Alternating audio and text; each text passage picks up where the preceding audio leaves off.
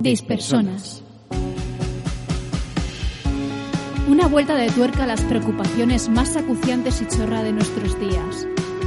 Temas secretos, opiniones improvisadas. Dispersonas. ¿Os acordáis del otro día que estábamos hablando del fenómeno fan y, y hablábamos un poco del inicio y esas cosas? Sí, de cuando empezó el fenómeno fan, ¿no? Sí, pues el, otro día en Twitter, y como no tengo a mano Twitter, no puedo decir a quién se lo leí, así que si el autor de, la obra pues mm, nos escucha y se cabrea, pues lo siento, porque no me acuerdo de- del, del nick en, en Twitter. Leí un hilo súper interesante que no tenía ni idea de un autor de clásico, bueno, clásico, a ver, ya sí, entra dentro de lo que se considera música clásica, pero claro, que es del siglo XIX, de Liszt. Liszt.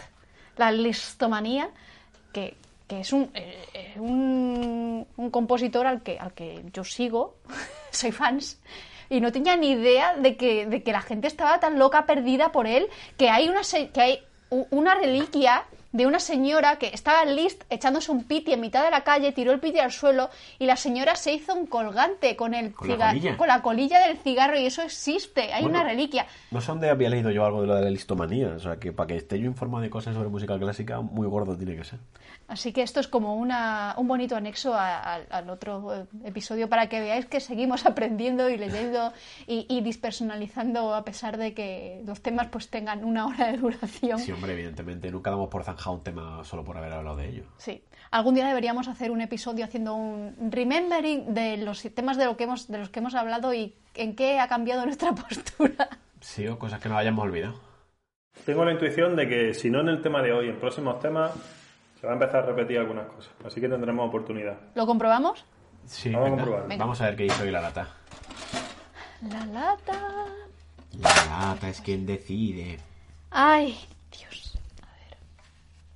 Mientras abro la lata, aprovecho para recordaros que aquí los presentes somos Alberto Arias, Fran Ortiz y Eli Villar, dando la matraca semanalmente por podcast.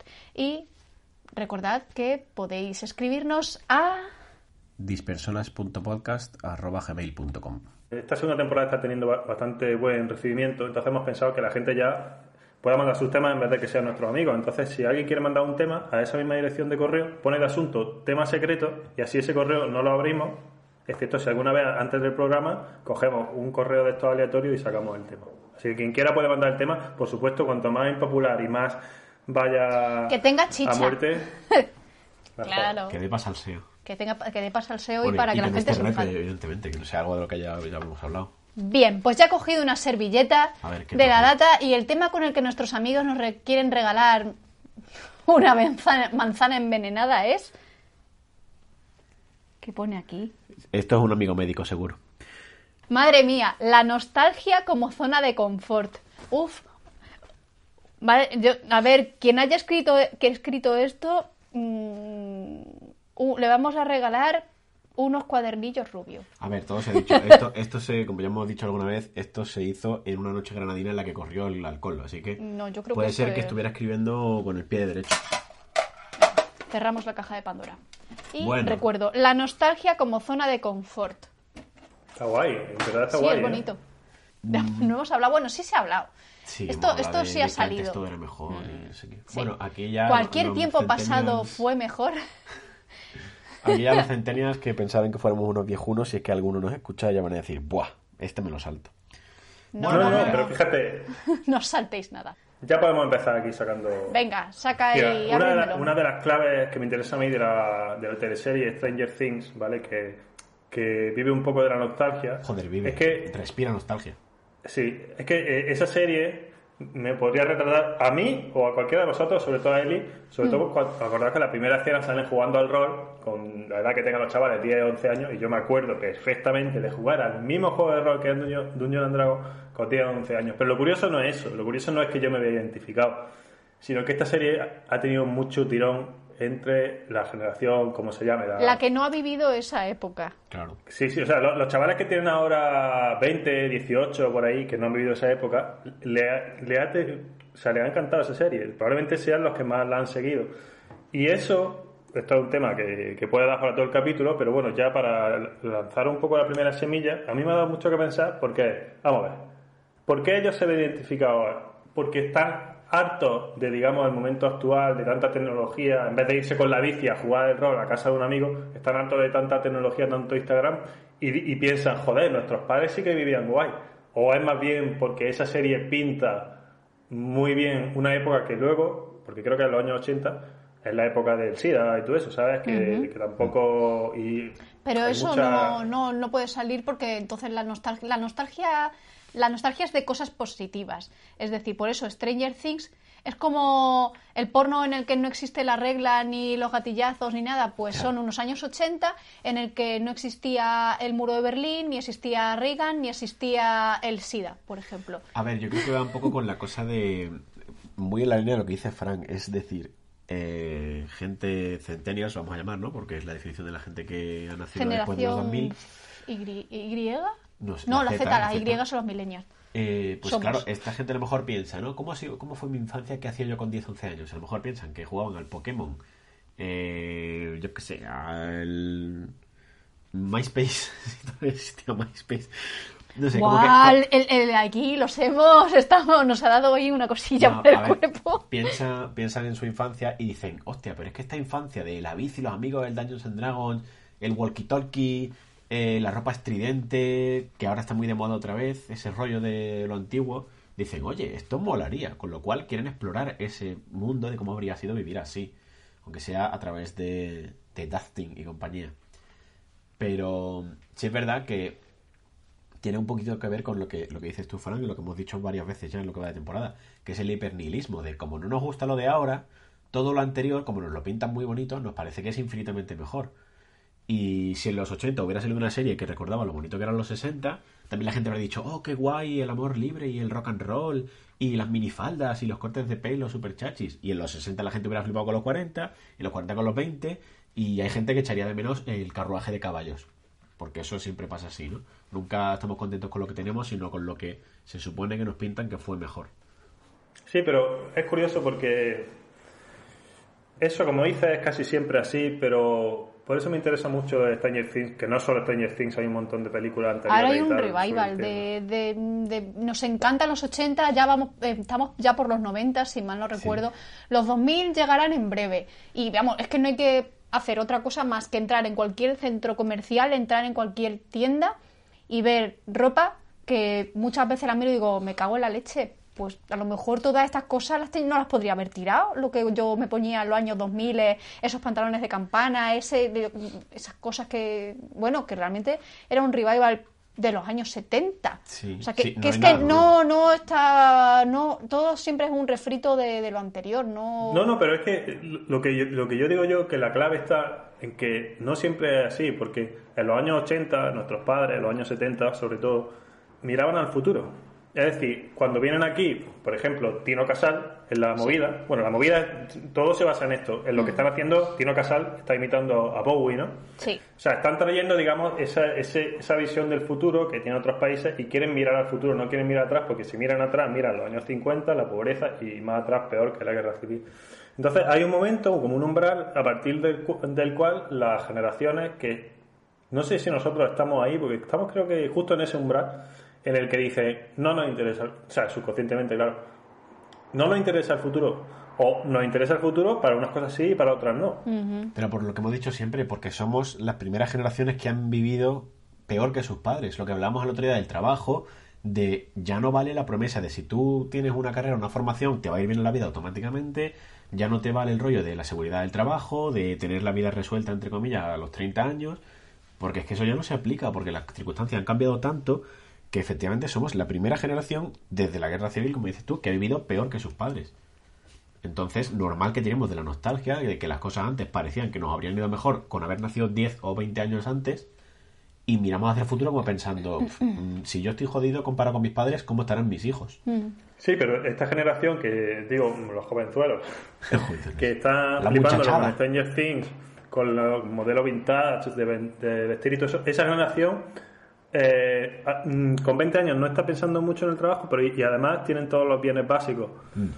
En- Entonces, ¿qué es lo que realmente le amarga, no? De, o sea, supongo que intuyen, porque claro, los niños ya sabéis que, que los niños son capaces de saber quién les está mintiendo y quién no, ¿no? Entonces, a lo mejor intuyen que los mayores están cagados de miedo con el futuro y dicen, coño, pues antes que hacernos mayor hacia- mayores hacia ese futuro, nos hacemos mayores hacia, hacia ese pasado, a esa zona de confort de, ese pasado, que por supuesto es idealizado. Eh, bueno, además decías tú, Frank, el otro día el tema de que progresar está muy bien, pero a veces hay que frenar, incluso ir un poco hacia atrás porque puede que nos hayamos pasado de rosca, ¿no? Y creo que este es uno de esos casos en los que intuimos indirectamente lo que estamos diciendo una y otra vez, que, que a lo mejor como estábamos hasta ahora no estaba tan mal y una forma diferente de, de ese camino habría sido una alternativa mejor a la que tenemos ahora. No sé si funciona así. Nosotros, por ejemplo, nuestra generación, eh, el tema de la nostalgia lo vivimos de otra manera quizá. O sea, yo no echo de menos los 80 no porque yo soy del 87 y poco los viví. Pero los 90 me parece muy bien, me parece evidentemente la mejor época de todos los tiempos porque es la que yo me he desarrollado mi persona, mi, mis gustos y quién soy. Pero yo soy muy de mirar hacia adelante. He hecho muchas cosas de menos, evidentemente, porque la nostalgia es propia del ser humano. Pero también hay cosas de la nostalgia que me dan por saco. Y un ejemplo muy tonto que quiero poner es en el mundo de los videojuegos, un mundo que conozco muy bien y en el que he trabajado y en el que me muevo bastante, mm, que de un, de un tiempo a esta parte los videojuegos, que siempre han sido como la última nueva forma de arte, ¿no? De repente hemos llegado a un punto en el que a partir de los 2010 sobre todo, no paran de salir refritos, remakes, remaster, re no sé cuantitos. El Mario de aquel de la Super Nintendo te lo saco ahora con gráficos mejorados. Por rollo de decir, ¿nos hemos quedado sin ideas o es que, bueno, también es puro marketing que queremos volver a vender lo mismo otra vez a la gente que no lo ha experimentado?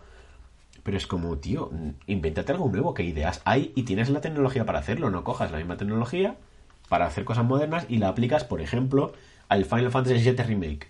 Coges un juego que ha marcado una generación entera y pretendes vendérselo otra vez, que lo peor de todo es que funciona, por pura nostalgia. Y creas un juego que es peor, que es una sexta parte de lo que contenía un juego de PlayStation 1, lo vendes por capítulos y a 60 euros el capítulo, y encima un juego pestosísimo que se ve muy bonito. No, pero si lo, si lo hacen es porque se vende, o sea, es una cuestión... No, claro, por eso, porque utilizan la nostalgia como, como arma, como, como arma de No, marketing. pero quiero decir, que, que la gente, o sea, arma de marketing, sí, pero que la gente le gusta. O sea, o sea, quiero decir, que la gente lo está pidiendo. No, claro, la gente el- quiere... concretamente el Final Fantasy VII es un juego que llevan pff, 20 años pidiendo un remake. Desde que existe, al día siguiente quieren un remake ya, ¿sabes? Bueno, yo creo que lo que han puesto aquí de zona de confort es clave, desde luego. Porque es un poco eso. Yo me imagino, por ejemplo, los de Final Fantasy, y es que se pa- pasa a todo, ¿no? Y esto tiene que ver mucho con nuestro primer capítulo, el capítulo de los frikis. O sea, todo esto de la nostalgia tira, sí es verdad, también a esta generación nueva, pero en los millennials, cuando ya tú tienes un trabajo, ganas mil, mil quinientos, dos mil, lo que sea, y ahí y tienes mucho dinero, mucho más que el dinero que, que tenías cuando era adolescente, esta gente dice, a este tío lo vamos a tener jugando el Final Fantasy cuando era adolescente y ahora también, y porque ahora puede gastar mucho más. Y claro, ahí está la clave de zona de confort. O sea, hasta qué punto tú tienes que vivir de vieja gloria, o sea, tú, tu, tu vida, el, el- el consumidor que eres, o puedes crear nueva gloria en tu vida. Porque claro, habrá gente que te dirá que sí, Albert, que los juegos nuevos de geniales, no sé qué, pero yo es que estoy tan agústico aquí con mi Final Fantasy. Porque recordamos esa época como una época buena y la echamos de menos. Y a lo mejor no nos gusta la de ahora y necesitamos eso para volver a sentirnos bien. No sé. Pero yo la verdad que conmigo no, conmigo no triunfan porque caigo, bueno ya no tanto, pero yo he caído bastante en esto de voy a comprar tal producto, yo mucho con los libros que leía de chico, juegos de rol y todo eso, y la verdad que me los vuelvo a leer y digo, evidentemente, o sea, o sea, evidentemente no es lo que esperaba, con esta compra no es lo que esperaba, pero ¿por qué? Porque cuando yo jugaba, por ejemplo, los juegos de rol, como estamos diciendo, de, de lápiz y papel, tenía el juego de rol de lápiz y papel, que era maravilloso, pero tenía 12 años, con todo lo que implica tener 12 años. Una de las cosas que se tiene cuando tienes 12 años es que te sientes eterno. Entonces, cuando tú ahora compras lo que sea, el vampiro juego de rol, dices, joder, macho. Ahora me voy a poner a echar una partida de 3 años, de 5 Claro. horas Qué cada pereza. Tarde. vida no es eterna. Que ya no hay tiempo de es eso. eterna. Claro. No estoy nada a favor de que cualquier tiempo pasado fue mejor. Y, y yo voy a... Marisol. No lo fue, no lo fue. Es simplemente distinto. Lo que pasa es que no, no- nos da miedo avanzar, nos da miedo envejecer y por eso siempre nos estamos ahí un poco recluyendo en, en temporadas anteriores, eh, autoengañándonos con que lo que se hacía antes. ¿Cuántas veces habremos dicho aquello de que ya hemos dicho en episodios anteriores de no se hacen ya películas como es entonces, no se hacen, no se escriben libros como entonces? Pues ¿qué queréis que os diga? Yo, sin ir más lejos, eh, dentro de mi operación Diógenes, de la que ya he hablado en esta temporada, de, re- des- de desprenderme de, las cosas materiales que, tengo, pues he estado limpiando toda la casa, quitando mierda, y descubrí que me había traído mis diarios de adolescencia. Para ponerlo en contexto, yo siempre me han gustado escribir, no soy como Fran en el sentido de que no me he atrevido a enseñar lo que escribo, pero yo de toda la vida pues he escrito muchísimo y cuando era adolescente eh, escribía religiosamente diarios, pues tengo ahora mismo libretas desde que estaba en eh, séptimo de GB, que creo que ahora eso es primero de la ESO, Sí, creo que sería primero o segundo. Sí. Yo hice la ESO y ya no me acuerdo, pero vamos. sí. hasta segundo o tercero de carrera. Y era subnormal. Que- volvemos a lo día. Si no piensas ahora que eras un normal entonces, quiere decir que no has evolucionado. Vale, subnormal no es la palabra quizás, pero, pero me leía, me reí mucho, todo se ha dicho, porque claro, por entonces todo se vivía con una intensidad, pues claro, yo he sido siempre una intensa, pues de adolescente ya ni os cuento, y, y, y conforme, cuanto más me leía, más pensaba, "Uf, qué bien que me han sentado los años, qué contenta estoy de ser ahora una viejuna teenager, además, porque yo, vieja, pues de corazón no lo voy a ser jamás, creo. A este paso soy muy teenager. Y me alegro de no volver, y de hecho ni de coña volvería a los años 80, 90 y 2000. No, gracias. Estoy muy contenta ahora con cómo estoy.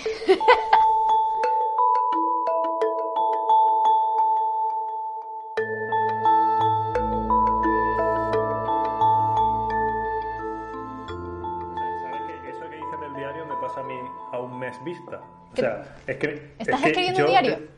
Yo, cada dos por tres me siento a escribir un diario, Anda. pero ya lo estoy dejando de hacer, ¿por qué? Porque me pongo a escribir, a lo mejor me puse, ni al principio del confinamiento me puse a escribir un poquillo y tal, y lo he leído pues, hace dos semanas y digo, hostia, menudo imbécil era yo hace, un mes. Hace un mes. Es que eso es lo bueno, es poder seguir creciendo y evolucionando y dejar de estancarnos. Y no sé, que tú te quieres estancar porque la estética te mola. Vale, me parece muy bien, se me viene a la cabeza, pues yo que sé, esas típicas convenciones pin-up, sin ir más lejos, de pues que Sí. se hace como ahí un revival de, de todo lo que viene siendo la estética rockabilly, eh, con las motos, la música, todo esto, y está muy muy chulo, pero un porcentaje muy alto de esa gente luego pues se va, se acaba el, el festi y vuelve a su vida ordinaria de todos los días y seguramente pues no irá así. Que ojo, que hay gente que sí lo hace y me parece muy bien que se quieran anclar en esa época que muchos de ellos a lo mejor ni siquiera la han vivido. Pero está guay poder tener esas variantes estéticas o personales para no encasillarse en una sola etiqueta. Volvemos a lo mismo. A ver, yo me acuerdo hace no mucho que estuvimos él y yo en Madrid y fuimos a una exposición de Tamara de Lempisa. Mm, Una. lempica. Lempica o Lempisa si lo Sí, es sí, polaco. de- dependiendo de, lo, de los nof que seas, gracias. Eh, una señora polaca de los años 20 que. Que es mi diosa, ¿vale? ¿Vale? No os metáis nombre- con Tamara. Por nombre la no buena. sonará quizá, pero si buscáis Tamara de Lem- Lempisca, creo que Lempica se escribe. ceca. Lem- con CK, eh, encontraréis mm, cos- obras suyas y os sonarán seguro. Y cuando fuimos dijimos, joder, cómo molaban los años 20, los años 30, el Art Deco, el rollo este cabaretero de la pluma en la cabeza, los trajes mm, súper, súper exuberantes, La androginia. la androginia y...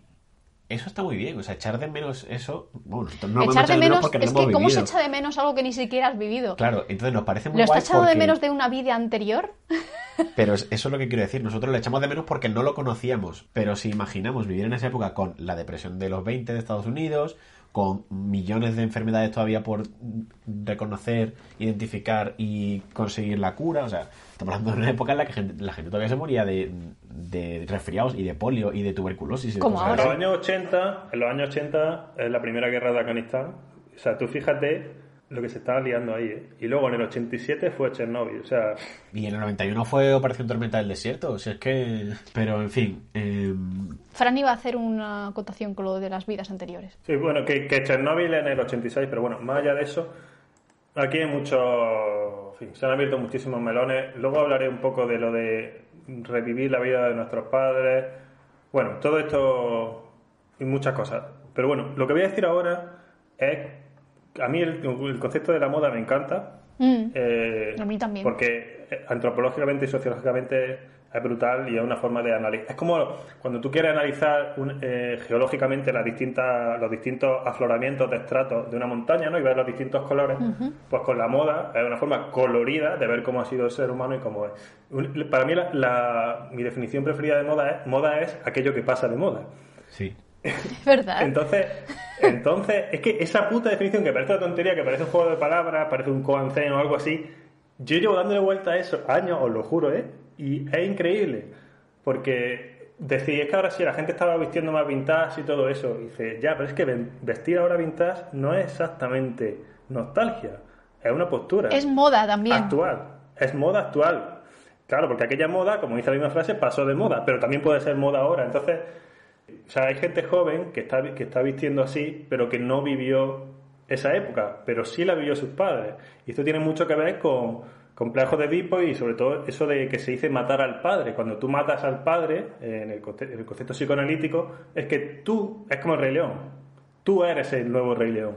Sí. Pero claro, no eres el nuevo Rey León del todo, porque han mimetizado casi todo lo que somos, lo hemos, por desgracia o por suerte por desgracia, lo hemos mimetizado de nuestros padres. También han mimetizado algo que hacían ellos, aunque tú no lo hayas visto. Efectivamente. Pues sí. Bueno, yo quiero romper un primer melón de los duros, de los polémicos. Durísimo. Y eh, lo quiero conectar con una cosa que dijo Frank recientemente, no sé si, bueno, en uno de los primeros capítulos, que hablaba de el miedo y de cómo nos controlan con el miedo, ¿no? Cuando hablamos de, sobre todo del tema de, de política. Y quiero recordar muy brevemente tres expresiones o tres palabras que hemos visto mucho en los últimos 5 o 10 años máximo. Bueno, el clásico en España, porque es que es clásico, esto con Franco no pasaba. Uh, Eh, y luego las dos campañas más famosas de los últimos años en España y en el mundo, que son la reconquista, entre comillas, en el aire de Vox, que es como, eh, vamos a volver a la España que molaba, no lo de ahora que es una decadencia brutal. Y la frase de campaña de Trump que fue Make America Great Again, que es como, vamos a volver a la América que molaba. Cuando tú analizas América en los últimos 40 años, y está repleta de desastres, de, de, de idas de olla, de, de vergüenzas nacionales. O sea, yo qué sé, que el, Vietnam, water, el Watergate, eh, la guerra de Irak, mm, Vietnam, la depresión de los 20. O sea, ¿cuándo fue América Great? Cuando se independizaron del de, del Reino Unido hace 300 años. América ¿no? O es great en la ficción. Claro, o sea, venden una imagen que nadie puede comprobar. romantizada, Romantizada, idealizada, pues, idealizada, como la pasa siempre en todas las guerras. Claro, se vende una imagen de algo que nadie recuerda realmente y los pocos que recuerdan, pues sí, está jugando con la nostalgia de señores de 80 años que dicen, ay, sí, porque en mis tiempos trabajábamos duro, no como los niños de ahora que solo creen en el rock and roll y en las drogas. Pero es que no es normal, o sea, funciona porque, porque la nostalgia es muy poderosa y muy dañina. Bueno, eh, bueno, aún así, eh, mira, os voy a contar lo que quiero decir, os lo, voy a contar a, base de una cosa que me ocurrió ayer, además. Eh, ayer estaba ahí saltando por YouTube con la música de los videojuegos que me gusta mucho y saltó la música de un videojuego que yo jugaba cuando tenía, bueno, hace 20 años, ¿vale? Pero 20 años de verdad. ¿Qué pasa? Que eh, yo nunca había vuelto a saber nada de este juego, ni había escuchado su música ni nada. Pero ayer estuve escuchando la música y me di cuenta de que me sabía todas las notas. Claro, el juego de Transportico es uno de estos que. Un simulador que está horas y horas. Pues a lo mejor yo, entre los 12 y 13 años, había estado un año entero escuchando esa música, ¿vale? Entonces, la, la cuestión de que yo me acordase de cada melodía de esas dos horas de banda sonora, para mí fue de verdad. Ya estuve. Tuve una visión ahí un poco trascendente, porque me di cuenta de lo que ya sabemos, de casi todo lo que somos, se ha forjado hasta aproximadamente los 14 años. Hace tiempo, se decía en neurología, que no se formaban nuevas conexiones, neuronales a partir de por encima de la adolescencia. Ahora se está demostrando que sí, pero son muy pocas. Entonces, la mayoría de lo que somos, no solo de lo que sabemos, sino de lo que somos, de nuestra actitud y todo eso, se forjó durante un periodo, que es el periodo infanto-adolescente, y ahora, cuando tiramos hacia atrás, hacia esa zona de confort, y a lo mejor nos compramos un juego, una película o vemos una serie, lo que sea, que nos hace recordar esos tiempos, mm, aunque como estamos comentando, al final nos están vendiendo la bacalá y probablemente no salga bien la cosa, pero creo que nunca podremos dejar de hacerlo porque forma parte de un 80 o 90% de lo que somos, ya fue. Y y, y miramos como, como, como hacia atrás sin más remedio. Sí. A ver, yo antes me reía del Final Fantasy Remake, del Final Fantasy VII Remake, diciendo que se nos, nos han engañado vendiéndonos la tarjeta de la nostalgia, pero lo digo tres días después de haberme gastado más de 100 euros en un remake de un juego de Wii, que estamos hablando de hace dos generaciones, para Switch, por pura nostalgia, porque es el Xenoblade Chronicles, que fue el primer juego, que yo ni siquiera participé en él, pero fue el primer juego que yo vi, en el que estuve medianamente involucrado, cuando empecé a trabajar en Nintendo de traductor. Y lo recuerdo porque cuando yo estaba viviendo solo en un piso en- enorme en- Frankfurt, donde todavía no conocía a nadie, ac- acababa de hacer un- una transición en mi vida grandísima, de estas que marcan varios puntos clave en tu vida, pues tengo taladrado en el cerebro, igual que Fran se acuerda de la banda sonora completa del Transport Tycoon, pues yo tengo taladrada la banda sonora del, Xenoblade, recuerdo perfectamente las horas, porque es un juego, de- un JRPG de echarle 200 horas, y claro, forma parte tan intrínseca de un momento tan clave de mi vida que lo necesito tener porque lo veo y me acuerdo y me acuerdo con cariño. Entonces, bueno, claramente lo han hecho por eso, porque hay mucha gente que le pasa como a mí, de otra manera, y le pasa eso con el Final Fantasy, le pasa eso con los Resident Evil, que lo están sacando todos ahora otra vez. Y, y- y es que funciona, o sea, lo hacen porque funciona. Y consiguen tu dinero y consiguen tu atención. Y, y es que, evidentemente, si no funcionara, no lo harían. Eh, la nostalgia es un filón de dinero. Sí, claro. Porque vas a enganchar a la gente que ya fue fan en su momento de lo que estás ofreciendo y vas a atraer a nuevos clientes potenciales a los que les estarás causando curiosidad porque sus padres hablarán de ese tema y así es como se sigue amasando. Y por eso está la, gallin- la gallina de los huevos de oro un poco ya agonizando, la tenemos un poco hartita porque sí que es verdad que, que por lo menos en el siglo XXI se, se abusa muchísimo de, de remakes y refritos y versión eh, definitiva, no sé qué. Vamos, me estoy acordando del Kingdom Hearts, que es que me da hasta la risa.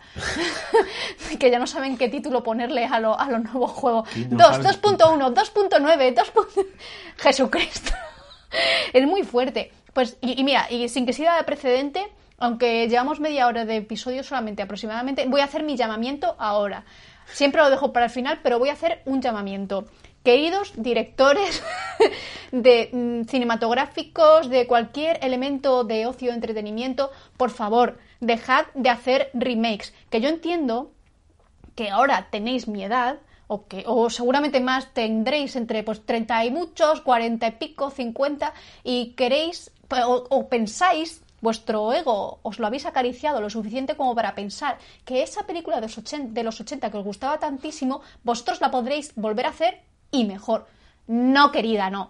O sea, es que estoy pensando en remakes que de verdad sean mejores que la original y es que no se me ocurre. Es que incluso aquí tengo el Funko de, de la película de, de Ghost in the Shell en, en- de acción real. ¿Era necesaria? Independientemente de que os parezca mejor o peor que Scarlett fuera mm, Motoko, que no es Motoko, por cierto. Claro, lo, lo que es Uh, necesario es dinero. ¿Qué? Lo que es necesario es dinero. Ahí Claro. está, no era necesario. ¿Es necesario volver a hacer un remake de un videojuego que salió hace 10, 15 años? Claro que no es necesario. O sea, si es que se hacen... A ver, ¿es necesario coger una película japonesa que se entiende? Porque el choque cultural, querido sector norteamericano, estadounidense más bien, ¿hacía falta hacer un remake de The Ring? Si la, de- si la original daba un miedo que te cagaba las patas abajo, ¿por qué era necesario? ¿Por qué en Estados Unidos hay tanta necesidad de decir, es que este producto europeo, oriental, etcétera, No se va a entender. es que no se va a entender porque es que es, es que nuestro público son más tontos. Que estéis tratando como tontos a vuestros propios a propios, propios espectadores dice ya muchísimo. A ver, nada más que hay que ver, y ni siquiera es una copia de nada, aunque tiene sus influencias evidentes, eh, Interstellar. Una película que los últimos 40 minutos son. Y ahora te lo voy a explicar, por si no lo has entendido. ¿Por qué se terminan las películas 50 veces? Es que El Señor de los Anillos, que sí que es verdad que el libro, pero es que no era necesario terminar esa película cinco veces, que Ni es que ya ¿eh? Ni Speed, que la Los falsos poco. finales. Vamos a dejar de hacer falsos finales. Eran divertidos en los años 80 las películas de terror cuando ya te pensabas que todo estaba solucionado y de repente, ¡hoy! Un sustito final. Ahí está bien. Pero terminar una película con su clímax y que digas, uff, que después de un clímax uno se queda agotado me- mm, emocionalmente, que dice, madre mía, una hora y media, perfecto. Pues no, te queda otra media hora más de aguantar, ver cómo qué es lo que pasaba, es que todavía no se habían liado los protagonistas. Y no estoy de coña con esto. Speed es un gran ejemplo de eso. Como, ¡ay! Que se nos ha olvidado liar a Ron y a Hermione. ¡Socorro! Hasta aquí mi llamamiento de hoy.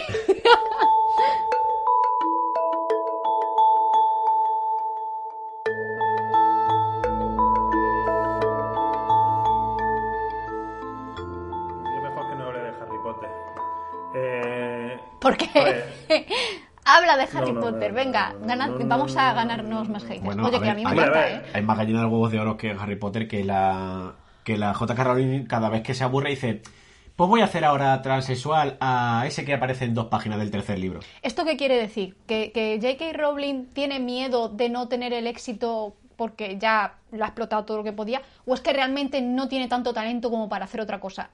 Y, y posiblemente sea esto, porque es que... Lo, se- lo segundo, por supuesto.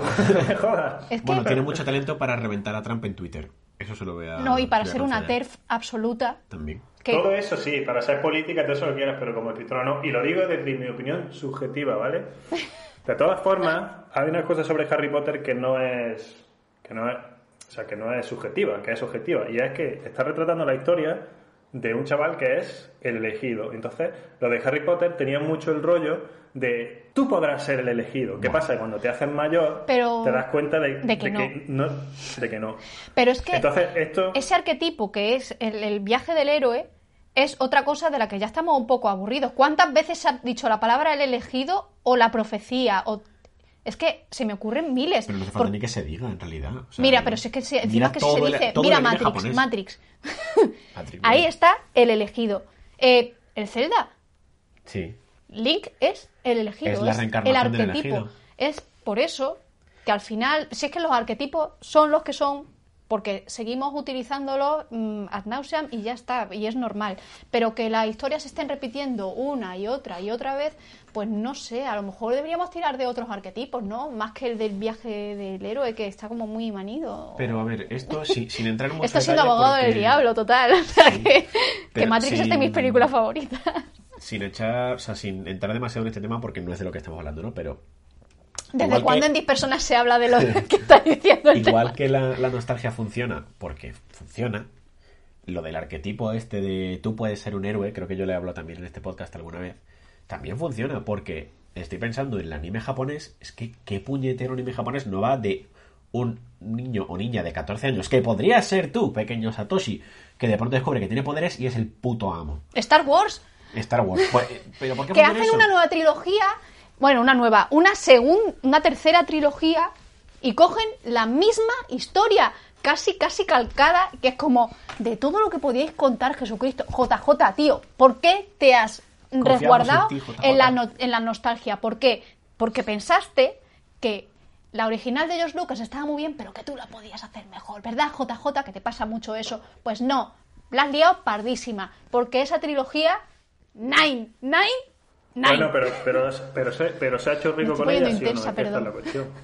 Se ha hecho rico con ella, claro que se ha hecho rico, porque siempre va a haber una legión de frocos que le venda lo que le venda de Star Wars con un nuevo sombrero. Pero es que eso ya lo a sabía George. Lucas. George Lucas, es que no es que esto ya lo inventó él. Él en los años 70 dijo, he sacado aquí esta película, pues voy a inflar, hacer peluches y muñequitos. Y los Ewoks, los Ewoks se de- crearon porque sabía que iban a vender como churros los Ewoks. Jar, Jar Jar no le salió tan bien, pero los Ewoks le salió genial. Y Oli George Lucas, la gente le critica muchísimo, pero para mí el merchandising de verdad nació con Lo él. inventó Star Wars. Lo, inver- lo inventó tal como se conoce ahora Star Wars y le salió la jugada genialísimamente bien. Si no, los Funcos no existirían. ¿Por qué existen los Funcos? Porque la zona de confort de la nostalgia nos hace decir, ay, es que esto me gustaba mucho y, me hace, me- y, y coges el Funko y recuerdas lo bien que te hizo sentir esa película o ese libro y lo abrazas Mira, y le das besico elegir- y no lo sacas de su puñetera caja. Voy a elegir cinco funcos aleatorios que tengamos aquí delante para que Venga. veáis que no son cosas nada recientes. Mira, tenemos uno de Battlestar Galactica, la- el remake, vaya, un remake de una serie Un los remake 60. de una serie que ya... Bueno, no, no estaba también, está mejor la eh, segunda. Un Funko de Kurt Cobain. Eh, por ejemplo, un Funko de Trunks, Super Guerrero, de Dragon Ball, que es otra franquicia que lleva años funcionando a base de nostalgia. Ya ves, sí deberían terminar. Mm, tenemos uno de Ariel, la princesa Disney bueno, de Helvética, porque es la Ariel Hipster, que Sí. es el jueguito de esto es lo antiguo, pero lo de un toque moderno. Nihilismo moderno juntado con nostalgia Disney. Tenemos uno de Ramona Flowers que, que Scott Pilgrim es un es una apología de la nostalgia de, Sí. de la época del- pues, de los años 80, los juegos Del arcade. es del arcade. Es que mm, cualquier cosa que miremos, por definición el merchandising es, quiero tener esta capsulita de una cosa que me gustó en esta época para recordarla siempre. Con lo cual, con esto quiero decir que nadie está libre de, de- de refugiarse en la nostalgia. De hecho, Eli lleva ahora mismo una camiseta de Fringe.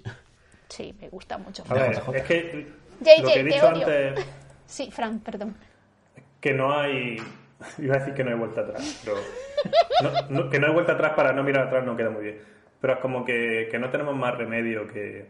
Vamos a ver, voy a. ¿Y por qué, Fran? tiempo- Dinos por qué. Solucionanos este koan. Yo no soluciono nada, pero digo por qué. Eh, vamos a ver. Hace tiempo que no cito a Jung, ¿Cómo que no? Colegis, ¿no? hiciste la a semana pasada. Bueno, hace tiempo que desde ayer que no. A ver, eh, Spinoza decía en un, libro que le puso un título bastante comercial, que era el Tractatus de Intellectus Emendatione, Qué, qué, qué- culto este chiquillo, ¿eh? Súper culto. que vamos, todo, todo lo que somos, toda nuestra felicidad o infelicidad depende mucho de la cualidad del objeto en el que fijamos nuestro amor, ¿vale? Entonces, eh, cu- cuando, o sea, yo no sé cómo sería la traducción de esto, porque claro, objeto parece que se refiere a algo físico, que puede ser el Funko, pero yo creo que, objeto también se puede referir pues, a persona, a concepto o arte en el que fijamos nuestro amor. Sobre todo se referirá a de quién estamos enamorados, ¿no? Entonces, la cualidad de eso es, es lo- que gira todo lo que somos. Si vamos a ser felices o no. Es como, tienes que elegir, momento no lo eliges mucho, pero más o menos tienes que elegir bien aquello de lo que te encoña, porque puedes ir de culo si lo haces mal. Pero añadió una cosa, y esto también lo decía Jung, que si ese objeto al que alimentamos nuestro- con el que alimentamos nuestra mente es eterno o infinito, entonces es más probable que digamos que nosotros tengamos más alegría y todo eso. Esto lo digo porque el objeto de nuestro amor es esa persona, nuestro crush, esa persona a la que estamos enamorados, nuestra pareja, lo que sea, ¿vale? Nuestro perro. Pero el objeto de nuestro amor también es nuestro yo niño, ¿vale? Eso yo creo que es bastante evidente.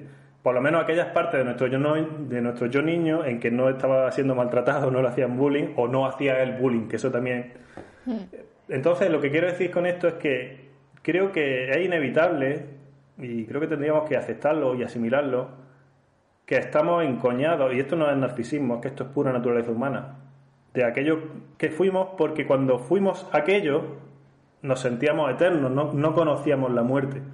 Y ahora la conocemos. Entonces es inevitable mirar atrás, siempre vamos a mirar atrás y siempre vamos a, si es económicamente, a comprar algo que nos, que nos haga un poquito mirar atrás. Decía, Machado decía que cuando nos morimos, la, la vida da un giro y empezamos a verlo todo hacia atrás, en el sentido de que los recuerdos de infancia se nos vuelven más vívidos. Pero claro, esto es muy interesante porque a veces no nos morimos de golpe, sino que nos vamos muriendo, conforme envejecemos nos vamos muriendo poco, poquito a poco. Y a mí ya me ha pasado que recuerdos de infancia cada vez se me están haciendo más vívidos. ¿Por qué? Porque estoy cada vez más cerca, ¿no? Digamos, de, de estirar la pata. Entonces, Sí, lo, que, lo típico que se dice de me quedan más, o sea, me quedan menos mañanas que ayeres. ¿no? Exacto. Ese instinto y ese amar, digamos, lo que lo, lo poquito de eternidad que pueda haber en nosotros, hace que, aunque estamos regañando un poco al tema de la nostalgia y todo eso, que también nos haga... O sea, a ver, yo cuando el año... Mira, para Navidades que viene tengo un planazo y es que quiero ver el estreno de la peli de Dune con mis amigos de infancia, con los que yo jugaba los juegos de Dune pues cuando tenía, yo creo, nueve años. Y encima la ha dirigido Entonces- el de Call Me By Your Name. Pues ya ¿Verdad? está, es que Fran Claro, lo- está. estaba vendido desde el primer momento.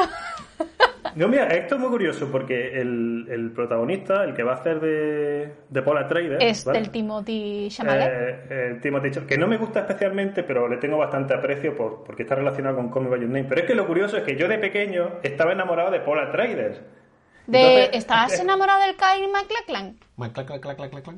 Todo lo que pueda estar enamorado de niño que no sabe ni de sexualidad ni nada, pero yo veía, esa, para mí esa figura Hombre, era normal, importante me gustaba en, en mi también ese hombre. Que por la Atreides era cool. Ay, Pero más que, más que el tío físicamente, el ¿Te gustaba el personaje que personaje? representa. El arquetipo. Claro, pues como te gusta Luke Skywalker, dices tú, "Joder, este tío es Dios. Es igual que te otro gusta héroe. Goku, es igual que, que te por, la, gusta... por la 3D hay otro viaje del héroe, Claro. realmente. Claro, entonces, eh, mira, eh, quizás este sea mi viaje del héroe. Yo ahora voy a cerrar un ciclo con mi pasado cuando vaya al cine y, digamos, esa figura se ha transmutado después de la traída original, ahora en este nuevo actor que relaciona cosas que me gustan de mi vida actual, van a estar mis amigos o lo, o lo que haya.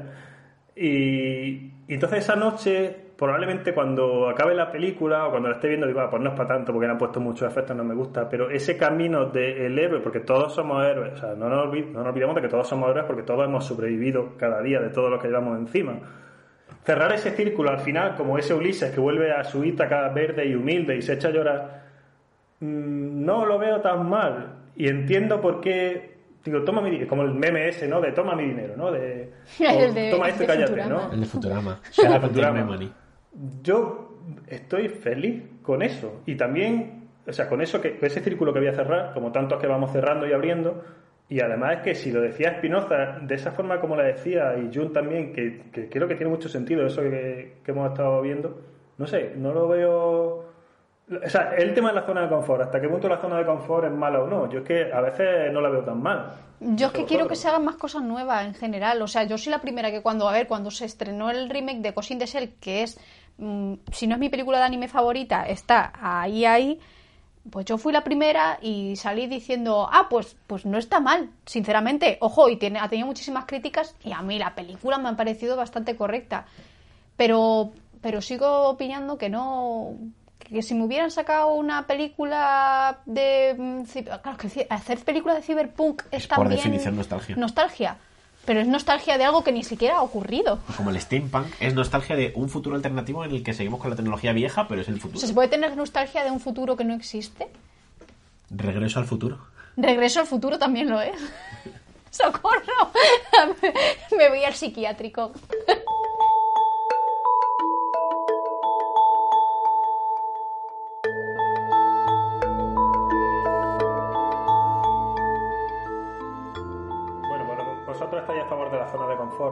No? No. A mí, mira, es que, y como, y como niña intensa y, desubicada y totalmente. mm, que, era muy poco mainstream, pero ansiaba serlo, qué, tristeza. La zona de confort es algo lo que me he intentado refugiar siempre, o al menos en la adolescencia, y conforme pasan los años, más patadas le voy dando a esa zona de confort, porque es como que. mm, es la mejor manera de, de seguir creciendo, evolucionando, es decir, venga, la zona de confort está muy bien, pero vamos a intentar probar cosas nuevas. Y esto es quizá lo que, lo que al menos en la parte cultural propiamente dicha, pues cinematográfica, eh, de escritura, etcétera, etcétera, pues a lo mejor se debería intentar hacer también. Al igual que yo Intento no escribir ya fanfiction de Harry Potter porque, porque para mí eso es una zona de confort, porque conozco el fandom y porque mm, escribo, venga, Sirius Remus. Sí, soy de Sirius Remus. ¿Qué pasa? Pues, pues sí, sé que si me pusiera a escribir ahora algo de eso, teniendo en cuenta las tablas como escritora que he conseguido y como lectora con los años, pues me saldría algo muy cuco. Pero no, pero yo prefiero coger y escribir algo original que por lo mejor es una cacucia, pero, pero ya he salido de la zona de confort. Y dentro de mm, toda esa cacucia que se escriba, pues habrá un porcentaje de diamantes que, que- que merecerá la pena sacar adelante y que a lo mejor no se está sacando en pos de otra o remake de mm, yo que sé qué películas. Alguna de las que diga ahora en la, en en la fase, en la fase de recomendaciones. ¿Tú qué opinas, Albert? A ver, yo sobre la zona de confort opino que debe existir. Igual que tú necesitas tener una casa, igual que un cangrejo ermitaño tiene su concha, igual que un conejo tiene su madriguera, igual que un cavernícola tiene su cueva. Tú necesitas tener una zona de tranquilidad a la que volver, a la que te resulte familiar, te, te permita mm, digamos, o sea, es parte de la evolución humana, ¿no? Cuando empezamos a crear comunidades cerradas, dejamos de ser nómadas y empezamos a tener un sitio al que volver, eh, una comunidad que nos apoyaba y una zona de confort, literalmente, Por algo en la, se en la llama. que podíamos estar cómodos sin preocuparnos porque nos comiera un tigre de la pradera, pues eh, estoy muy a favor de eso, pero eso no quita que tenías que salir de vez en cuando a cazar, eh, tenías que salir a tirar las piernas un poquito en el confinamiento, eh, este tipo de cosas, ¿no? Como todo, tiene que haber un término medio. La zona de confort está muy bien porque si no, no se llamaría zona de confort. Pero no te puedes anclar en tu zona de confort porque entonces te conviertes en un hikikomori japonés, te conviertes en una social o en un agorafóbico y eso son todo patologías. Es decir, son cosas que no están conforme a lo que debería ser un ser humano sano mental, física y espiritualmente. Así que zona de confort, guay. Solo de zona de confort, mal. Frank. Sí, se dice, se dice que si conforme te vas haciendo mayor cada vez recuerdas más, te dice, ojito a los traumas. Porque claro, el trauma es una cosa que se astilla en el pasado y te tiene mirando siempre para atrás, ¿no? O sea, hacia esa situación, pues en plan postraumático, ¿no? Por, por si podía haberlo hecho mejor, por si no sé qué. Entonces, evidentemente, eh, como el trigo y las rosas, todo tiene su momento en esta vida. Y recordar tiene su momento y también innovar, como decía Eli, tiene su momento. Desde luego, si estás todo el rato recordando, seguramente es porque tu pasado, pues, no se han cerrado esos círculos, que he hablado yo de cerrar los círculos y todo eso. Y sí que es verdad que, que puede ser que cargues con trauma y que sea una cosa que, que tengas que revisar. Respecto al tema de que dice Eli de la innovación y todo eso, pues yo soy principal defensor. O sea, yo, yo escribo y siempre que me siento a escribir, digo, vamos a ver, si, si voy a escribir, por ejemplo, una tragicomedia o una obra de- o un drama de teatro, digo, por favor, Fran, acuérdate de todo lo que escribió Lorca. Si no vas a escribir algo mejor que Lorca, no escribas teatro. ¿Qué pasa? Que yo no escribo teatro. Porque ¿qué crees que no vas a ser mejor que Lorca? Pero bueno, pero a ver, es que pones ese baremo también es, es un poco irreal. Es que eso es lo que se está diciendo JJ Abrams cuando está haciendo remakes de todo. Pues te lo juro, te lo juro que yo pienso, a ver, digo que cada uno escriba y cree lo que saca de, los- de los santas narices, pero yo sé que hay mucha gente que no ha leído de todo lo de Lorca, muchísima gente, y digo, jamás le daré yo un libro a alguien, un libro mío, si no ha acabado de leer a Lorca. Niño, léete primero a Lorca. Lee lo básico y luego ya avanzas, ¿no? Sí, sí, porque entonces, eh, esto lo estoy aplicando aquí al aspecto literario granaíno de gente que pasea por la Vega, ¿no? Lorca paseaba por la Vega y yo también. Muy bien. Pero lo podemos aplicar a cualquier rama del arte.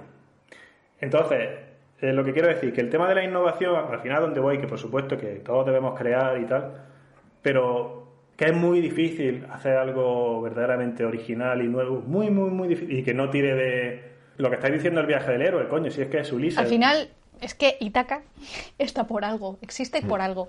Y, y todo esto a mí, Claro. todo esto que estáis diciendo, a mí me, de repente me acabo de, de acordar de otra de mis grandes, pues, sé, pues, referentes en la vida. eh, y os voy a- y os propongo este ejercicio porque, porque es muy interesante y a mí me ha ayudado mucho cuando he querido hacer introspección. Eh, Nietzsche, o Nietzsche como dice, como dice Fran, eh, tiene una teoría muy interesante que, que es la del eterno retorno, que postula que el día en el que tú te mueras, llegarás a una habitación, aparecerá el demonio, porque claro, que- pues claro que va a aparecer el demonio, porque tú acaso te has portado bien en tu vida, no. Vendrá el demonio y te invitará a que revivas una y otra vez todo lo que has vivido, toda tu vida. Bueno, la reencarnación hindú, ¿no? Pero lo interesante de esto no es el hecho de que vuelvas a vivir una y otra vez todo lo que has pasado a lo largo de tu vida, es cómo vas a reaccionar tú ahora, en este momento, en este ocaso de tu vida, ante el volver a revivir todo por lo que has pasado. O sea, ya no es tanto volver a sentir lo que sentiste, sino cómo te sentirías por tener que volver a sentir lo que sentiste. Y yo creo que de esto es de lo que se bebe con todo esto de la nostalgia, porque al final ese eterno retorno es lo que estamos haciendo cuando estamos viendo películas de los años 80 o sobre los años 80 o refritos. Cuando vemos Stranger Things es como una especie de eterno retorno. Sí. Bueno, lo que hablamos, ¿no? Es cómo me gustaría a mí haber vivido esa época. Tanto quien la vivió y dijo, pues mm, podría haberla vivido un poquito mejor, como quien no la ha vivido y dice, jo, lo hubiera preferido a la mía. Porque al fin y al cabo, nunca, o sea, el efecto que tiene la nostalgia es que somos muy selectivos con lo que recordamos. Porque siempre cuando queremos hay cosas que le recordamos como muy épicas, muy fantásticas, muy transformadoras, como estamos hablando que es de lo que beben los remakes de videojuegos, por ejemplo. como igual también la, la vivimos como algo, algo muy traumático. O sea, tú cuando te recuerdas eh, la ruptura con aquel ex o aquella ex que fue un hijo de puta contigo, solo te acuerdas de lo malo. Y cuando mm, se muere alguien trágicamente, un familiar o una persona cercana, de repente solo te acuerdas de lo bueno, porque la memoria es muy jodida con ese tema. Y a veces extrapola todo hacia un lado y hacia otro porque es imposible encontrar el término medio. Y entonces, claro, es que mm, el eterno retorno está ahí porque siempre vamos a tener ese recurruco de lo podría haber hecho mejor o lo podría haber hecho peor o es si he hecho decisiones que tomé en Claro. ISIS. Si, si hubiera hecho, bueno, o sea, Marvel se ha pasado toda la vida creando versiones alternativas de sus cómics. De absolutamente todo, porque Marvel no cree en el eterno retorno. Claro, Marvel, mata a alguien y lo revive dos semanas después. Porque se arrepiente, pero es que nosotros no nos podemos arrepentir. Y a lo mejor todas estas películas salen del arrepentimiento. O sea, cada vez que alguien Mm. escribe algo, pues evidentemente, si tú es que haces un remake es porque piensas que el autor original, pues, ¿y si se hubiera arrepentido? Más, ¿Y si? ni siquiera ¿Y si. Neo no hubiera cogido la pastilla? Ni siquiera hablo del remake. Es que ese es el concepto exacto por el que existe el Director's Cut. Porque Sí. llega el director y dice, Ridley Scott Me ha no gustado. cree en el eterno claro, retorno. me ha gustado, pero lo voy a editar yo, que seguro que queda un poquito mejor que como estaba hecho. Sí, sí, Y- sí, sí, sí. Y sí. con respecto a esto, me acuerdo, hablando de Star Wars otra vez, eh, lo hicieron hace tiempo en un. Probablemente esté en algún especial de una de las 85 versiones que ha habido en DVD o Blu-ray y en Betamax de Star Wars. Pero hablaban con eh, John Williams y con el responsable de sonido de la, de la saga, sobre todo la saga original. Y él decía: A ver, a mí me decían un 1 de enero, el 2 de septiembre tiene que estar la película hecha, el sonido. Y Decía, y si me hubieran dado hasta el 2 de enero de 7 años después, habría seguido, porque siempre, siempre, siempre vas a encontrar cosas que mejorar, siempre vas a encontrar cosas que digas, ah, lo podría haber hecho así, o sea, y tampoco hay que irse tan lejos, o sea, yo cada vez que terminamos un capítulo y uno o dos días siguientes, dos días después lo edito, corto cosas y, siempre le digo a Eli, ay, joder, el otro día se me olvidó hablar de esta anécdota que leí en un periódico, no sé qué porque siempre pensamos que lo podríamos haber hecho mejor o siempre pensamos que como me gustaría volver a hacer eso que me hice tan bien.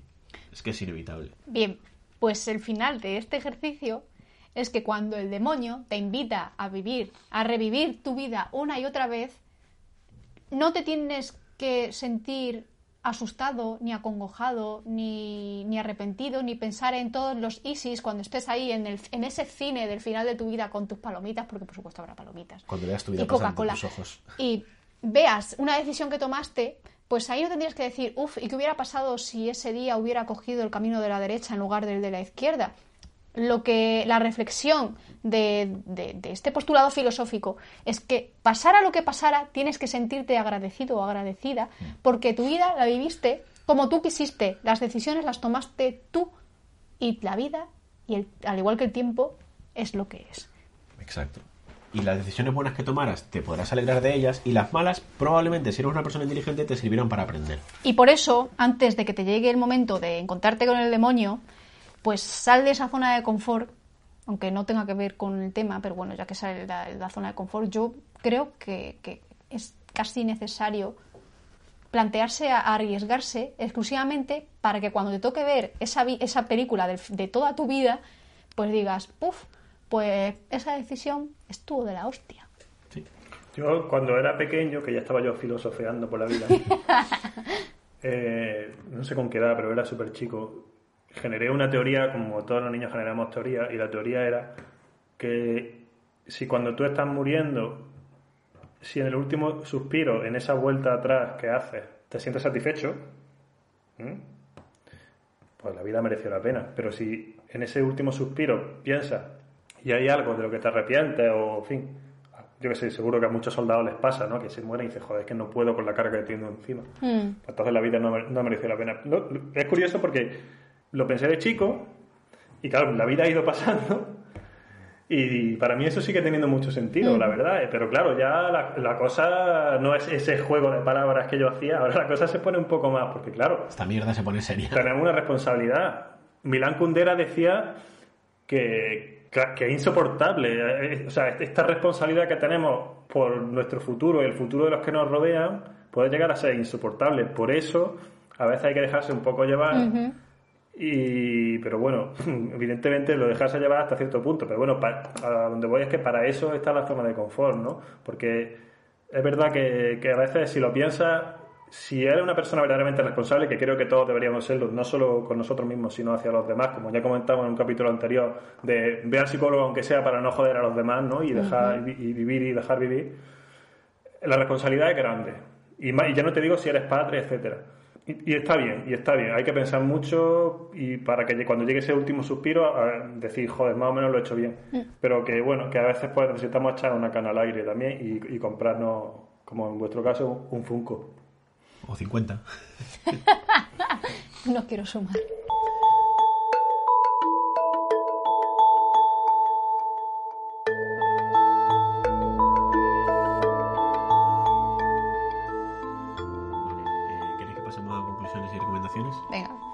¿Quién quiere empezar? Venga, Fran, empieza tú hoy. Bueno, si quieres empiezo yo, porque como Fran ha dicho lo último. Ah, venga, pues sí. Vale. Bueno, yo creo esto me está dando vueltas en la cabeza. Y yo creo que. Tiene muchas cosas. Tiene mucho juego, evidentemente, porque este tema podríamos estar años. Ah, sí, sí yo la verdad es que me estoy cortando bastante porque, porque si me pongo ya a meterme más en tema de nostalgia pura y dura y empezamos aquí a hacer un un recordatorio pues de eso, de nuestra película hasta, hasta ahora, la que vamos por la temporada, pues cada uno de los años que tenga, es que si nos ponemos a desgranar eso y hablar de la zona de confort más allá de, la nostalgia, es posible que nos diera para tres o cuatro dispersonas más. Sí. Podemos hacer segunda parte. Bueno, yo mi conclusión me voy a poner filosófico porque rara vez lo hago, pero hoy me da por ahí. Está muy bien. Voy a partir de la definición etimológica de nostalgia. Nostalgia viene del griego nostos, que significa regreso, y algos, que significa dolor. ¿eh? Analgésico es contra el dolor, pues nostalgia es dolor por el recuerdo. Y por eso es por lo que funciona que te hagan un remake de tu juego favorito. Funciona recordar una época mejor, porque nos produce dolor no estar en esa situación, nos produce dolor el echar de menos a una persona, a una época, a un videojuego, da igual como lo quieras llamar, pero el hecho de no tener eso que te, te hizo pasarlo tan bien o, te, o fue una época muy bonita de tu vida, te produce dolor. Entonces, que te hagan un remake de ese juego o ver una foto de tu ex a la que querías tanto o ver que han hecho un remake de tu película favorita, te pone la tirita un rato y te hace feliz y cuando dentro de 20 o 20 años hagan el segundo remake dirás, ¡ay, qué bien! Voy a estar tranquilo otros 20 años más. Así que sí, la nostalgia funciona porque es una cosa inherente del ser humano y seguirá funcionando mm, eternamente por pura definición. ¿no?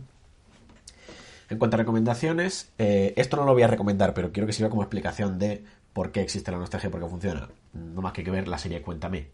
una serie que va de qué bonito eran los años antiguos desde los 40 hasta ya cuando llegue con su, filtro, con su filtro Valencia. Exacto, cuando llegue los Alcántara y si nos adelanten y empiezan a contarnos el futuro. Pero bueno, quiero recordar una serie brutal que no va de nostalgia, va del futuro, que es Futurama, donde precisamente la gracia que tiene es que Fry, nuestro protagonista, viaja al futuro sin querer, se despierta mil años después y descubre que el futuro mola un cojón y llega un punto en el que ya no echa de menos el pasado y el futuro es infinito, tiene muchas cosas que ofrecer y todo lo que le recuerda al pasado de hecho no le gusta. Y, le flipa, como es normal, también el, interés humano por lo nuevo, ¿no? Le flipa al futuro y vive un montón de aventuras fantásticas. Pero bueno, mm, del mismo creador, Matt Groening, está en Los Simpson, que es un tío que no sabe dejar atrás el pasado y sigue ahí con el refrito de Los Simpson 35 temporadas después. Qué pesada. Que va a llegar un punto en que se le mueran todos los actores y no haya quien hacer las voces, pero bueno. Eh, quiero recomendar una serie que se llama Sex Education, en la que participa nuestra mm. novia nuestra novia Gillian Anderson. Uy, voy a decir Dana Scully, bueno, pues sí. Y es una serie que no, no va de la nostalgia realmente, pero una cosa que nos llamó mucho la atención a y a mí cuando la vimos al principio fue ¿en qué época está esto ambientado? Porque la gente lleva como ropa muy estridente, muy de moda, ochentera, pero tienen móviles. Es que no se dice en ningún momento en qué año estamos viviendo. Y a mí me gusta mucho eso de mm, la... Ay, ¿cómo se dice cuando no es...? La anacronía. La anacronía. Eso a mí me flipa. El no saber decir en qué momento está el contexto socio mm, histórico temporal de, de, una serie, a mí me encanta porque significa que hay historias o arquetipos, momentos, etcétera, que son atemporales. Y a mí eso me encanta. Luego voy a recomendar algunos videojuegos, porque hemos hablado del tema, y no voy a recomendar remakes de juegos. Muy bien. voy a recomendar el Detroit Become Human, el último juego del dios de los videojuegos de múltiple elección, David Cage, que está encantadísimo de conocerse, pero en este sentido le tengo que dar la razón porque el Detroit es un juego guapísimo. Y es un juego en el que básicamente tú tienes a tres personajes principales, puede acabar la historia de cada uno de muchas formas diferentes y yo invito a que quien lo haya jugado lo rejuegue y vuelva a tomar diferentes decisiones porque puede acabar muy diferente. Es increíble. En mi caso, como no soy demasiado fan de la nostalgia y tal, soy muy de esto lo he hecho así y yo el Detroit lo he jugado una vez, tuve un final para cada personaje y volver atrás me parece una tontería porque es como esto representa las decisiones que yo tomé y las que habría tomado. Hacerlo de otra forma sería forzarme a hacer cosas que no habría hecho naturalmente, ¿no?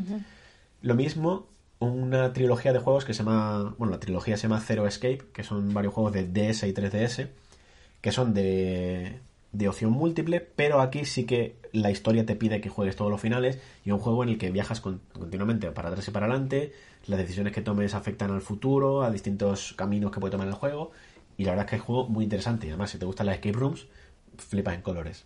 Y luego voy a recomendar un vídeo de YouTube de Ter, que a algunos os sonará, porque es una muchacha muy lista, muy guapa, que de hecho fue colaboradora del intermedio. Es listísima. Te Eh, es, una, es una chica que hay quien puede pensar que es tonta, pero... De para tonta empezar no tiene un pelo, para ¿eh? empezar es arquitecta. No meterse con Ter en esta comunidad. Para empezar es arquitecta. Os mato a todos. Y, y tiene un vídeo precisamente sobre la zona de confort, donde explica lo que ella opina sobre la zona de confort y qué significa la zona de confort, ¿no?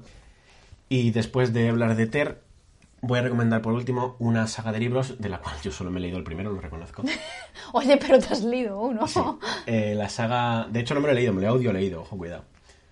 Eh, una saga que se llama La trilogía de Marte. Y el primer libro es Marte Rojo, de Kim Stanley Robinson. Y son unos libros que, de hecho, eh, según me contó quien me los regaló, son unos libros que son tan científicamente precisos en cómo funcionaría la, la posible, ¿no? potencial colonización de Marte, que la propia NASA los utiliza como posibles modelos para una futura colonización de Marte. El caso es que en el primer libro, que se llama Marte Rojo, hay dos facciones enfrentadas entre los nuevos colonos, que son un grupo de personas seleccionadas de un montón de astronautas y demás, para vivir ya mm, hasta que se mueran en Marte y, y trasladar la cultura humana allí. Y estas dos facciones, una son la facción pro-terraformación, es decir, la gente que quiere convertir poco a poco a Marte en una segunda Tierra, a su imagen y semejanza, eh, modificar su atmósfera, modificar su, su entorno para convertirlo en una segunda Tierra, y una especie de facción casi fanática, y el círculo se cierra, que no quiere la nostalgia de la Tierra, de creemos en una nueva Tierra, quiere decir, Marte es Marte, la Tierra es la Tierra, Marte hay que respetarla, dejarla como está, porque si la convertimos en una segunda Tierra es Tierra 2, no es Marte. Y va muy en la línea de esto de la nostalgia frente al pensamiento de evolución. Y es muy curioso que en un libro en el que se supone que va sobre el avance, la evolución, el progreso humano, parte del progreso sea, sí, pero estamos a hacerlo como antes, que molaba mucho, ¿no? Así que bueno, ahí tenéis bastante material para investigar este asunto. Frank, ¿quieres continuar tú? Sí, bueno, yo voy a acabar. Mis conclusiones son que respecto a qué hacer, si quedarse en la zona de confort de la nostalgia o no, pues que haga lo que te salga a los cojones. Porque tiene, como, como he ido diciendo, no es fácil salir de ese círculo y probablemente no sea bueno salir de ese círculo. De todas formas, yo sí llamo a, a generar lo que Maslow llamaba experiencias cumbre. Este hombre era muy listo y pensó que se dio cuenta de que hay experiencias que tenemos en la vida y por favor que no se confunda esto con experiencias trascendentes, religiosas, epifanías raras, de eso no estoy hablando de eso, sino que hay momentos en nuestra vida que, que son fundamentales.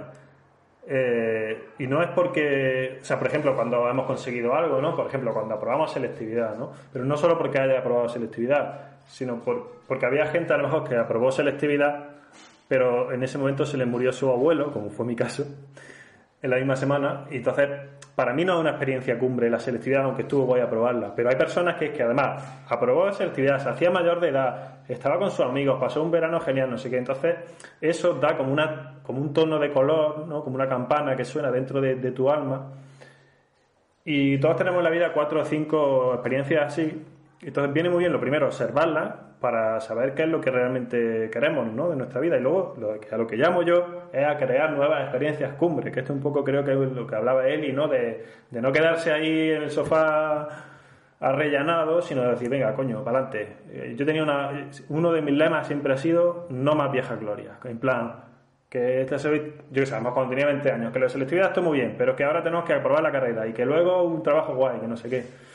Entonces yo llamo a, a- más que quedarse ahí amodorrado y a que nos vendan el tema de la nostalgia, a crear nuevas experiencias cumbre. Y por cierto, ya acabo, una de las cualidades de las experiencias cumbre es que son paradójicas.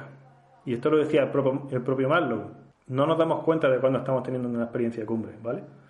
Eso, eso está muy guay, eso es muy interesante. Por eso viene bien mirar atrás y estudiar cuáles han sido las experiencias cumbres en nuestra vida para poder generar otras dentro de que, y lo digo, cuando nos estén ocurriendo no nos vamos a dar cuenta.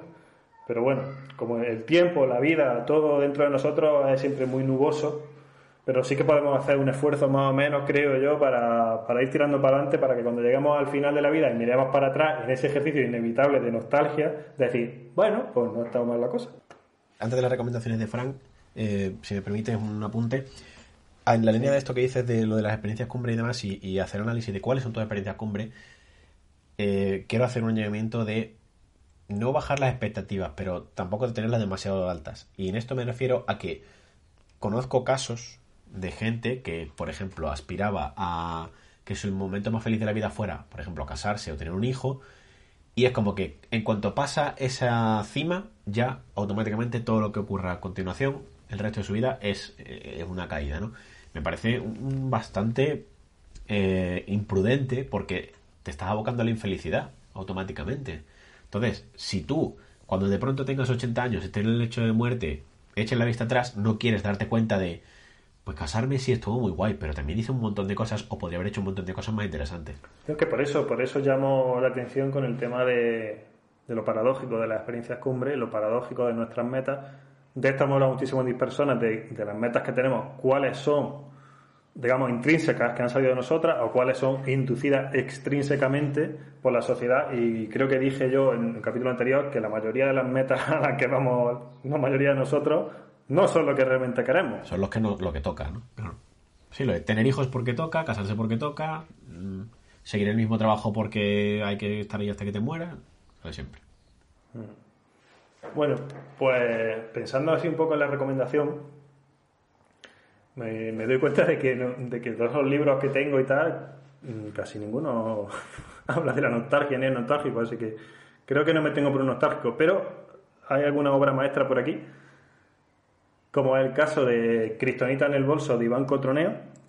Es un libro, como siempre digo, súper sencillo, nunca recomiendo libros muy pesados, y, y es en los años 80 en Italia. Y a mí me recordó muchísimo a La vida es bella, que es una película que te hace llorar y reír a la vez. O sea, es como hasta qué punto, o sea, te llega, no, no es que te llega, no es que te dé nostalgia de haber vivido, o sea, la vida es el bella aquellos momentos, ¿no? el holocausto. Claro, pero, pero a través del arte consigue pues que ría y que diga, joder, si tú eres ese niño al que el padre está haciendo juegos para que el niño no se piense que está donde está, si tú eres ese niño, tío, a lo mejor eh, cuando sea mayor ese niño lo mira para atrás y dice, joder, echo de menos cuando jugaba con mi padre, ¿no? Sí.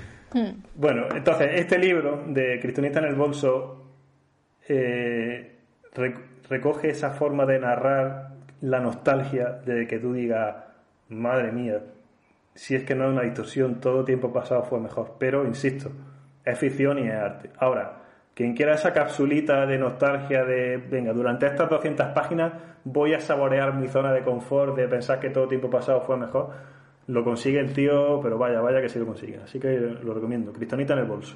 Bien, pues yo tengo un montón, pero un montón de recomendaciones y he decidido hablar la última con la esperanza de que alguno me la quitarais de en medio, pero no ha sucedido. Así que lo siento porque, porque voy a hablar un poquito, pero voy a intentar hacerlo rápidamente, no voy a meterme en materia ni voy a explicar de qué va cada cosa, pero sí que tengo varias películas y libros que vamos a, meternos un poco a hacer apología de la morriña. Morriña, que es esa palabra tan maravillosa que, que- que no, no tiene traducción o es muy difícil de, de encontrar una traducción. Eh, os comento, tengo por ejemplo Stand By Me, que o cuenta conmigo, de Rob Reiner. Eh, todas estas películas hablan de pues una persona ya adulta que tiene morriña pues de un momento de su vida, habitualmente cuando eran jóvenes, puros, y no tenía ningún problema, nada más que a ver si te da tiempo quedar luego a las 5 para ir a jugar con tus colegas. Y esta película, que se la recordarán a la Will Wheaton hasta el día en el que se muera, porque la protagonizó él cuando era muy niño, y es una obra maestra de, de la morriña. Es de un crío que, que recuerda, pues, su- sus veranos con sus amigos en el pueblo, encima con un hermano que ya ha fallecido, con lo cual ahí metemos más carga emocional al asunto, y resuelven un misterio en su pueblo, porque claro, evidentemente esto siempre suele ser en pueblo. La morriña tiene que ser en el pueblo, en la ciudad no pega tanto. Y es preciosa. Luego también tengo Cinema Paradiso, Bueno, que no voy a hablar de esta Sí, película de Giuseppe Es Tornatore. el... Perdona que te interrumpa. El libro que he recomendado bebe artísticamente de La vida bella y de Cinema Para- Paradiso. Es como un trío, yo que los considero a estos tres un trío perfecto de la nostalgia. Cinema Paradiso, quien no la ha visto, mm, es que es- está en, el- en, en esas películas que hay que ver antes de morirse. sí. Es que habla de la morriña y, y ya está. Y es que no y es que es suficientemente cono- conocida como para no meterme en materia de, qué va. Luego tengo otra que es da al hilo muy con, con cuenta conmigo, que es Now and Then o Amigas para siempre de Leslie Linka Glatter, que este en contraposición con la que acabo de comentar es un grupo de chicas y su paso a la edad adulta, sus rayitos, su amor, su lío amoroso, de Bonsawa ahí todavía cuando, Madre cuando mía, de Bonsawa. cuando, después de Casper y Cristina Ricci, que se ve que dijo, a mí este muchacho me gustó en Casper, me quiero seguir aquí liando con él. Pues sí, pues así, pues así fue.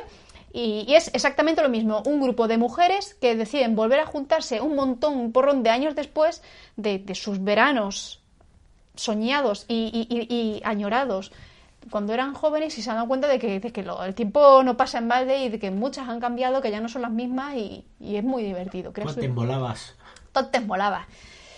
Luego tengo aquí, pues ya de grandes cineastas. Tenemos Medianoche en París de Woody Allen, que es Woody Allen acariciando su ego diciendo, es que esta época, París, como molaba, era la época de la secta y del opio. Luego ya, cuando se metían los escritores, se reunían en, lo- en los bares, luego dejó de molar. Pues esa película va de eso realmente, porque ahí Owen, Owen Wilson es Woody Allen os guste o no, si en una película no sale Woody Allen, dad por hecho que el protagonista es el idealizado. Luego tenemos a Spielberg, que tenemos su gran mm, obra. Bueno, Spielberg es nostalgia, eh, o es que es así, pero Ready Player One, lo siento mucho, pero la película no está mal. Es fanservice. Es, es fanservice, es decir, venga, voy a hacer esta película para que guste a, a una audiencia objetivo de una franja de edad concreta y funcionó. Pero yo creo que dentro de una década, dos décadas, nadie se va a acordar de esta película. No. Una Se lo digo. De hecho, creo que ya ni se acordará nadie. Y desde hace un año, dos años. Dos años máximo, sí. Así es. Eh, luego quiero mencionar la que, ojo, cuidado, esta afirmación es muy dura. Posiblemente sea mi película favorita de Ghibli, que es El recuerdo de Marnie. Y es otra película sobre la La morriña. iba, la iba a decir yo también. Pero eso es que digo, Fran la dirá, pues no la ha dicho. Así que dad por hecho que esta recomendación es un dúo entre Fran y yo. Pero es que el, el recuerdo de Marnie, además, es como que te habla de una época pasada, pero te habla también de la de lo que estaba yo diciendo antes, del objeto eterno que amamos, que era nuestro yo niño. Ahí está. Ahí está. Sí, eso, eso es la esencia de Ghibli, realmente. Sí, Ghibli tira mucho de, de nostalgia y de, y de épocas que no han existido, que porque también el viaje de Chihiro va de lo mismo, te hace sentir nostalgia de algo que realmente ni siquiera existe. Y es, es muy curioso, pero Sí, no, recuerdo no de- sabes qué es, no sabes cuándo ocurre, pero lo echas de menos. Sí, terminas siempre las películas No, de Ghibli pero- con pero las sensaciones... Sí, tú cuando terminas de ver una película de Ghibli, terminas con el corazón henchido de, de emoción, de Bueno. lágrimas, de alegría. Las de Miyazaki, porque Pues Takahata te suelta Bueno, la claro, no, esas son ya de, venga, vamos a querer morir absolutamente. Yo me refiero aquí sobre todo a las de Miyazaki. Miyazaki lo hace siempre de manera que, que terminas con una sonrisa, pero una sonrisa entre lágrimas. Y para mí, el recuerdo de Marnie es, precisamente, es Ghibli en estado puro.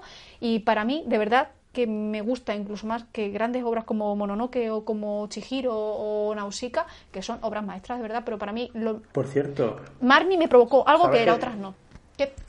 ¿Sabes que No sé si lo sabe, yo no lo sabía. Marnie está basada en un libro. Sí, sí que lo está. Sí, Pero es igual que que el castillo ambulante. es una de las cosas más desconocidas que es que, que es que Miyazaki le gustaba coger libros anglosajones y adaptarlos ahí a la cultura japonesa. Bueno, es que también es muy anacrónico Miyazaki, porque muchas veces te cuenta historias y no te dice ni dónde están ocurriendo, ni cuándo están ocurriendo. Mm, Lo puedes... Pero la clave, lo que estaba diciendo, la clave es que ese sentimiento que estoy diciendo de nostalgia del yo niño y todo eso, eso es atemporal, acultural, eso es, sí, y se lo puedes hacer en un escenario de ciencia ficción que si te tocan esos sentimientos que tú tenías cuando eras niño, como lo que se ve... eh, esto que está diciendo, o sea, eh, o sea, por ejemplo en Marnie, cuando todo lo que la niña sentía y el, recuerdo que tenía de su familia y todo eso, eso, o sea, de la familia, de cómo era tu familia cuando tú eras niño, eso es que está en todas las épocas, en todas las culturas y está, yo creo que estará siempre, es que es fundamental. Por eso y casi no se puede huir de la nostalgia. De hecho, os reto a ver el recuerdo de Marnie sin llorar. Si no lloras viendo esta película, es como con Coco. Hay películas que, que si no lloras eres un Cylon o, o- o un sociópata, un psicópata y ya está, pues bueno. Bueno, mira, pues Coco también es una buena, un buen ejemplo. Coco es una película que habla sobre el Día de los Muertos, una tradición mexicana en la que Es va nostalgia de recordar una tradición, sí. Y, y es una película que trata precisamente sobre que si no recuerdas a tus antepasados, desaparecen de este mundo ficticio de los muertos porque como nadie les recuerda, no tienen motivo para existir. O sea, que es que es la nostalgia explicada. Y termino el bloque audiovisual y empiezo el literario con la que para mí, si yo tuviera una- un arranque de nostalgia de Dios mío, esta, cualquier tiempo pasado fue mejor, que no es el caso, pero Albert sabe que esta película la reveo mínimo dos veces o tres al año, es Clueless, de Amy Heckerling, que se ha convertido en una obra de culto y es la razón principal por la que Paul Rudd, para mí, mm, es más grande que... Tu último bastión, recordemos. Es uno de mis últimos bastiones. Paul Rudd, por favor, sigue siendo bueno en la vida. Pero yo creo que lo que provoca Clueless a la gente de, pues eso, mi edad más o menos 30 y muchos, 40 y poco, eh, es justo de lo que llevamos hablando todo el programa. Y una peli muy como Chicas Malas, una peli que es muy definitoria de los 90. Eso es, eso es. Y por eso provoca esa nostalgia, porque hasta su lenguaje es un lenguaje que se queda encasillado en esa época. Ya nadie habla como, como se hablaba en esa película, pero la gente que sí decía esas expresiones ve esta película y, y le hace sonreír. Igual que dentro de 20 años, pues si se ven películas en las que la gente salga diciendo LOL y cosas así que se dicen ahora y que yo las digo, ¿eh? pues pues le provocará exactamente lo mismo. Sí. Así que esto es el eterno retorno, una vez más. Y ya termino con la parte literaria que pensaba que Fran me las iba a quitar y no. Así que una vez más aquí tenemos eh, sección entre Fran y yo de cosas que se le olvidó a Fran recomendar y que ya lo recomiendo yo por él. No, no, a ver, es que no sé si habéis dado cuenta, pero yo esta temporada estoy recomendando solo una cosa. Pues no, hay que, hay que culturizar a la gente. Eh, os recomiendo En busca del tiempo perdido de Proust. ¿Por qué? Porque es que hay una escena muy famosa en la que literalmente revive el protagonista un episodio de la infancia por mojar una magdalena en, una, en un vaso de té. Es que, más que eso, aparte, es que tú estás leyendo el libro y, y- y es que lo estás viendo hasta con colores y todo. El color, ese ocre, amarillo, naranja, es increíble lo que te hace sentir ese, ese episodio. Esa es una, esa es una experiencia cumbre, cuando él, le- cuando huele la... La magdalena. A ver, es que cuando huele la Magdalena se le viene todo el pasado, lo que nos pasa con los olores es La maravilloso. sinestesia eso. es que es... Pero lo que todo lo que él te va contando son e- experiencias cumbres de, de su infancia, su vida. Entonces, es como que todas las experiencias cumbres están, están enlazadas y hacen el relato de nuestra vida. Exactamente, exactamente. Luego también tengo El Gran Gatsby de F. Scott Fitzgerald, donde literalmente se habla de una época de posguerra, de hambre, de crisis, y la gente se refugia en esas fiestas gigantescas que celebra Gatsby, donde se está evadiendo uno de la realidad. Entonces se está haciendo nostalgia de una época que ya no va a volver o que tardará mucho en volver. Y es, está escrito de una manera que te, te hace tener ganas de irte, de infundarte en tus mejores galas e irte a la mansión de Gatsby a pegarte un fiestón que se te olvide absolutamente todos los problemas que tienes en ese momento. Entonces, para mí, esto es exactamente la zona de confort, está en esa casa. Y termino con otro de los grandes estandartes de Frank y mío, que es Kazuo Ishiguro. Tiene un libro que se llama Lo que queda del día. en el que habla de un viaje. El protagonista hace un viaje en el que está viviendo la morriña de los recuerdos que le vienen antes de retornar a ese punto de su infancia que vivió pues hace muchísimos años.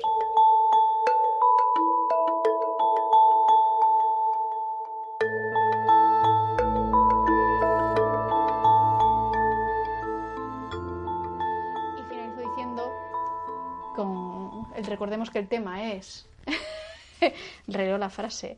La nostalgia como zona de confort, pues mi reflexión final es, como diría Ter, ¿y qué pasa cuando no tienes zona de confort?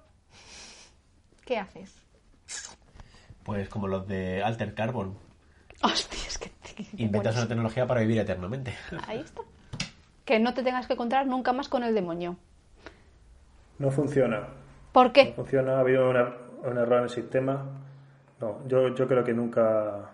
Ese tema que, que se ha comentado en otros programas de que podremos computar el alma, por así decirlo, eso está muy lejos de ocurrir. La Por no singularidad. que pienso yo, pienso yo, que es imposible, eh, decir, singularidad, etcétera. Entonces, hasta que llegue ese momento, tenemos que coger fuerte nuestras experiencias cumbre, saborearlas, crear nuevas y aceptar que el demonio va a aparecer que éramos uno, no pasa nada. Y que te obligará a revivir toda tu vida. ¿Y qué tienes que hacer en ese momento? Dar las gracias. Y no joder a los demás. Y hasta aquí el quinto episodio de Dispersonas Confitadas.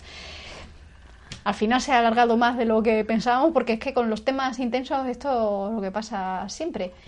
Pero bueno, volveremos la semana que viene con otro tema, no sabemos igualmente intenso o jocoso. Con suerte habremos comido payacho ese día y, y será muy divertido. Pero bueno, esto ha sido divertido dentro de, de lo que cabe. Bueno, hemos hecho un poco vista atrás de nuestras cosas nostálgicas, con lo cual va Esperamos todo muy... que hayáis círculo hecho lo poquito, mismo. Así que, como siempre, muchas gracias por, por seguir aquí. Sabéis que podéis escribirnos para lo que haga falta. Y hasta la semana que viene. Dispersados.